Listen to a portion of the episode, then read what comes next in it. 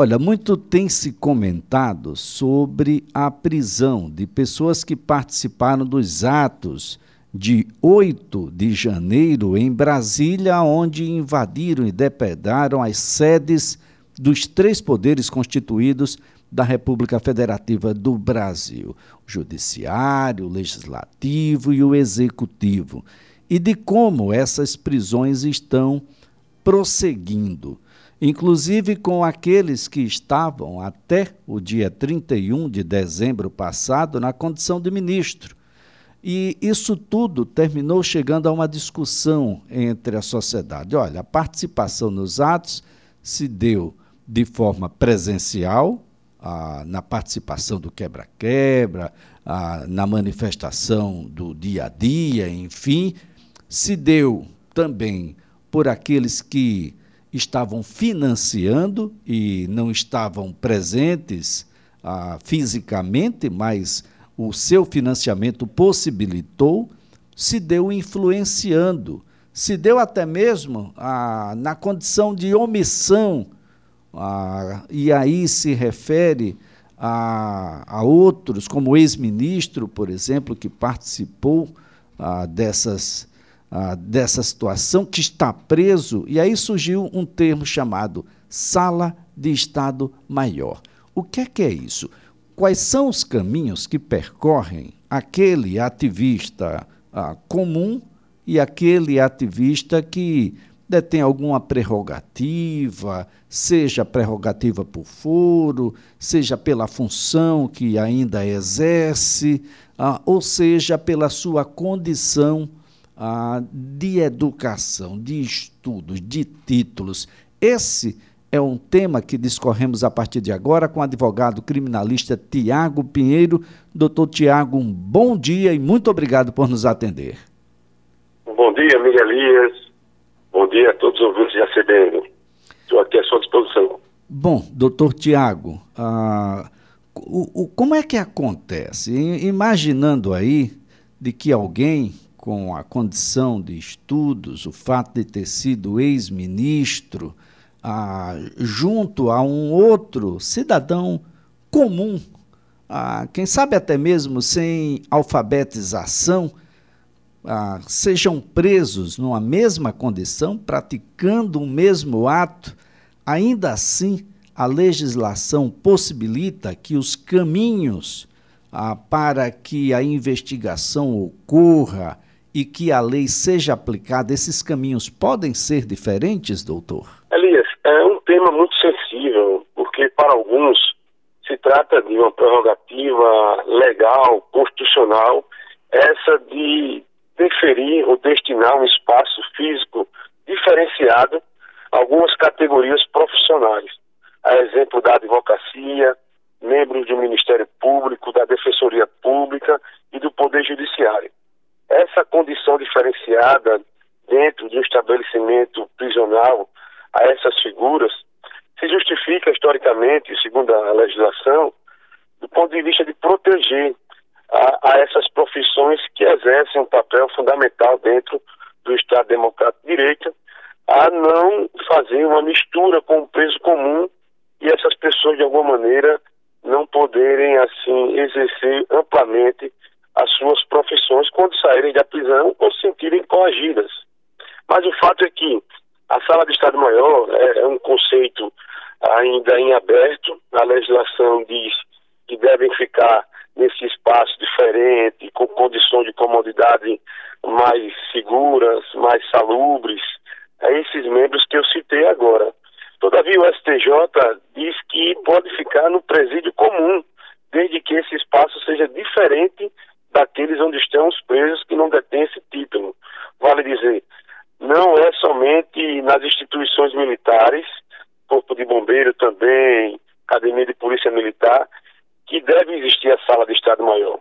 Já há um entendimento do STJ que dentro do presídio, havendo um local separado, essas pessoas que detêm esses títulos podem ficar. É bom dizer que enquanto durar a prisão cautelar, a prisão provisória, Havendo o trânsito em julgado, uma condenação, por exemplo, definitiva, já não cabe mais essa, essa prerrogativa ou esse privilégio. Né? Então, doutor Tiago, isso se refere muito mais à profissão do que propriamente à pessoa. Exato, é destinada à proteção dessas profissões que têm um status social e jurídico também, porque ah, os estatutos da OAB, lei federal e do Ministério Público, enfim, da magistratura, assim a estabeleceram. É bom dizer que a prisão em sala de Estado Maior é algo diverso da cela especial. A cela especial é destinada àqueles que têm curso superior no curso do mandado de prisão provisória. Então, a cela especial também é um local diferenciado do preso que não detém o título do curso superior e a sala de Estado Maior talvez seja um elemento, em tese, mais sofisticado, vamos dizer assim, que não pode ter grades, ah, não, há, não há possibilidade de fechaduras, é, o preso ali provisório pode levar a televisão, aparelhar toda uma cela. De fato, é uma distinção que, na visão de alguns, Elias, é discriminatória, inclusive, né? Porque essas condições de salubridade, de higienização, de dignidade no cumprimento de uma prisão provisória deveria ser algo, um elemento destinado a todos aqueles que não detêm uma condenação definitiva, inclusive aqueles que cumprem pena. Mas a nossa legislação trouxe essa discriminação que para alguns é legítima em relação a essas classes. Você citou logo no começo esses eventos que aconteceram em Brasília, a prisão do ministro, que é advogado e está num lugar diferenciado, mas uh, é bom lembrar que aqueles que menoscabam os direitos humanos, os direitos dos presos, que não perdem a condição de cidadão, muito menos a condição de dignidade, cujo princípio é fundante dentro da nossa Constituição, estão aprendendo agora, talvez, a importância desses direitos destinados a todos os seres humanos, eventualmente presos, eventualmente acusados ou suspeitos de determinados crimes. Então, a sala de Estado-Maior deveria ser algo uh, distribuído a todos que cumprem pena ou que cumprem uma prisão provisória. Mas, infelizmente, a nossa legislação previu para algumas classes ou castas determinadas. Bem, doutor, a, a legislação, legislação fala sobre os, os elementos que compõem essa sala. Ela precisa ter antessala, ela precisa ter chuveiro quente, ela precisa ter. Ou é, esse, esse conceito não é, não é tão estabelecido assim do ponto de vista prático? É, o que a gente percebe na realidade, por exemplo, pegando aqui o Baldomero Cavalcante, a cela de Estado-Maior, a sala de Estado-Maior, ela fica no compartimento um pouco distante daqueles pavilhões comuns. Lá se percebe a presença de ar-condicionados, é, ventiladores, televisão, frigobar, mas a legislação ela não desce assim a essas miudezas, dizendo exatamente o que deve ter numa sala de Estado Maior. E aí essa, esse preenchimento do que pode e no que não pode na sala do Estado Maior é feito pelo juiz de execução penal. Claro, com algumas referências dadas pelo Superior Tribunal de Justiça. Mas o ponto fundante é dizer, ela é um lugar, um espaço que há mais liberdade do preso e acomodações, eu diria, a expressão legal é essa, condigna, com dignidade. Mas isso é um preenchimento feito pela prática forense. Como digo, é um conceito tanto aberto e a prática forense é quem vai dizer. O que a gente percebe é que essas condições, essas acomodações atendem ao princípio da dignidade humana. Volto a dizer, deveria isso ser para todos os presos provisórios, não somente aqueles que detêm esses títulos. Bem, criou-se um, um, uma ideia, e, e isso está massificado na população, de que precisa ser um ambiente desumanizado, um ambiente degradado e um ambiente onde o indivíduo sofra para além da segregação social, ou estou enganado, doutor? É, nossa Constituição, ela veda, né, penas desumanas, caráter perpétuo, cruel, desejo popular punitivo nesse sentido, de acabar, de exterminar com aquele inimigo eleito que é o preso do momento, ela, ele não, não corresponde, não pode esse desejo ter um campo de aceitação dentro da nossa Constituição Federal e na maioria dos países democráticos civilizados. Então esse desejo muitas vezes ele se acaba quando um membro da família é preso, quando a própria pessoa passa por, um, por uma situação de prisão e ela percebe a importância de dar um tratamento digno, um tratamento que a Constituição prevê, independentemente do delito que está sendo atribuído, independentemente, deveria também do título ou da classe social. Agora, doutor Tiago Pinheiro, uh, qual é o caminho que percorre essas pessoas? Olha, estava uh, participando de determinado ato, a polícia entendeu do que o ato era ilícito, você foi preso, vai ser conduzido a uma delegacia primeiro ou vai primeiro para um instituto médico legal aferir as suas condições físicas e, e, e claro, a sua integridade física e intelectual? E em seguida, o, o, o que é que acontece? Quais são os caminhos legais e que deveriam acontecer sempre? É, logo após a prisão, há uma série de, de atos procedimentais que a autoridade policial e o Poder Judiciário devem realizar. Exemplo do exame de corpo de delito, para saber se sofreu algum tipo de violência física por parte da, de quem apreendeu, de quem é prisão. Esse exame de corpo de delito é fundamental, sob pena de relaxar muitas vezes a própria prisão. E também há o um encaminhamento à audiência de custódia, que foi uma previsão de tratados internacionais, dos quais o Brasil foi signatário e depois incorporado à legislação doméstica, à legislação nacional. Então, a audiência de custódia é levar o preso, poucas horas depois de sua, de sua prisão, à presença de um juiz para ele verificar as condições dessa prisão, como se realizou. Nesse momento não se entra no mérito, ou seja, se foi ele que cometeu o crime ou não. Apenas a regularidade daquela prisão. E a partir disso, ele trazendo algumas informações para o juiz, o juiz pode de imediato conceder uma liberdade provisória, mediante algumas a, a, a decisões cautelares, medidas cautelares, ou pode converter esse flagrante em prisão preventiva. No caso, agora, que teve em Brasília, muitos desses presos teve a prisão convertida em prisão preventiva, de modo que essa prisão não tem uma data limite, não tem dias para que possa assim encerrar. É uma prisão que dura enquanto o juiz ou o ministro entender necessária para a promoção do processo penal, enfim, tem algumas finalidades que aqui não cabe trazer porque são detalhes.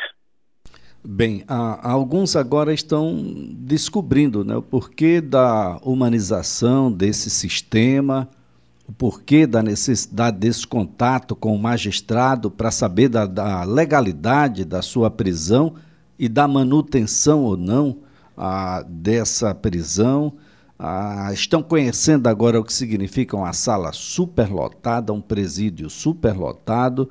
As pessoas estão começando a compreender por que é que se faz necessário um sistema democrático de direito com a presença de advogado público ou privado, de defesa, de devido processo legal. Doutor, algo que parecia ser tão óbvio, parece-me que agora se manifesta na sua prática para aqueles que desacreditavam no próprio sistema. Nossa esperança é que essas prisões tenham trazido um caráter pedagógico, histórico, para que todos entendam a importância desses valores uh, democráticos, valores civilizatórios relacionados às condições dos presos. Direito à visita, você imagina a família desses que moram em outros estados, querendo saber como está o filho, como está o marido, né, como está o, pai, enfim, são situações que já é prevista, já são previstas nas constituições, nas legislações, mas que as pessoas, além de menoscabar, ah, queriam revogar, vamos dizer assim, culturalmente, essas, essas normas fundamentais a, a trazer segurança, não só ao preso, que não tem a sua dignidade violada, que não deve ter, somente a liberdade cesseada por algum tempo específico, que não devem ser torturados, não devem ser distratados do ponto de vista da crueldade, da desumanidade. E isso tudo agora me parece que vem à tona tá, justamente por aqueles que muito tempo desprezaram ou tentaram menoscabar esses valores relacionados e direitos, né? Não são só valores, são direitos é, previstos, positivados em relação àquele que tem a liberdade por algum momento restringida pelo Estado, é bom que se diga.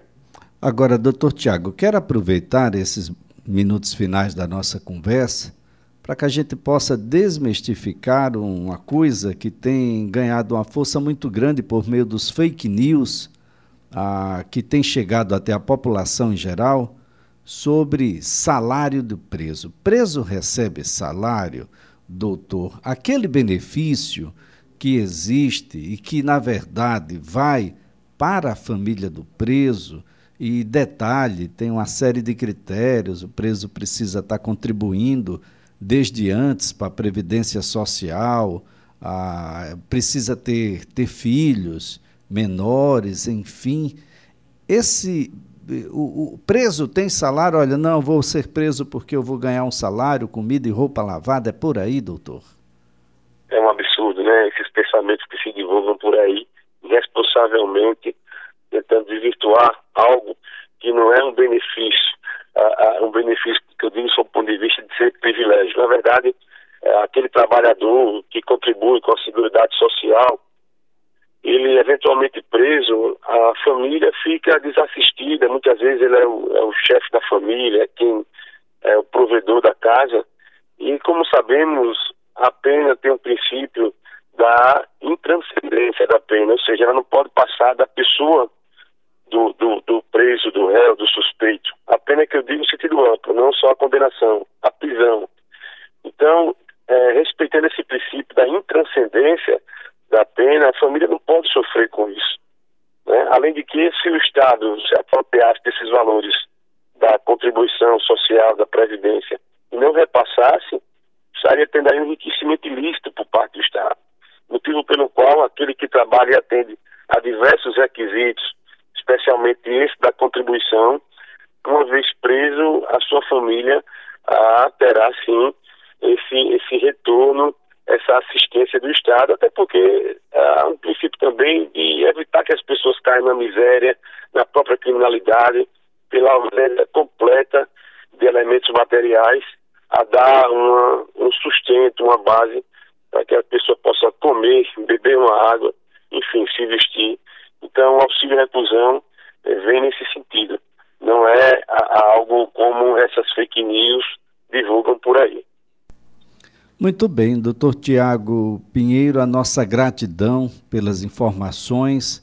Pessoas estão conhecendo um pouco melhor o que significa uma sala de Estado maior. Se a gente tivesse condições dignas que dessem segurança a todos, a gente não precisava de salas diferenciadas apenas por um critério puramente de condições de sala ah, essa diferenciação seria por outros motivos. A gente não pode prender o, no mesmo lugar um militar e aqueles que foram presos pelos militares. Enfim, há, há que se ter um bom senso e, e a garantia né, de que não, a sua integridade física não vai ser ameaçada. Mas o fato é que as pessoas estão começando a compreender um pouco melhor porque o direitos humanos precisa estar presente em absolutamente todos, todos os lugares e para todos indistintamente, doutor? É isso ali, só para completar, há uma fase do Calamandrei que ele diz que aqueles que mais violam direitos fundamentais, quando precisam, exigem com muita força aquelas franquias constitucionais que ontem eles menoscabavam. Então, nada ah, como ter na prática algum direito violado sob ameaça, para disso valorizar aquelas conquistas civilizatórias que conquistamos a duras penas, com derramamento de sangue, inclusive. Muito obrigado, doutor Tiago Pinheiro.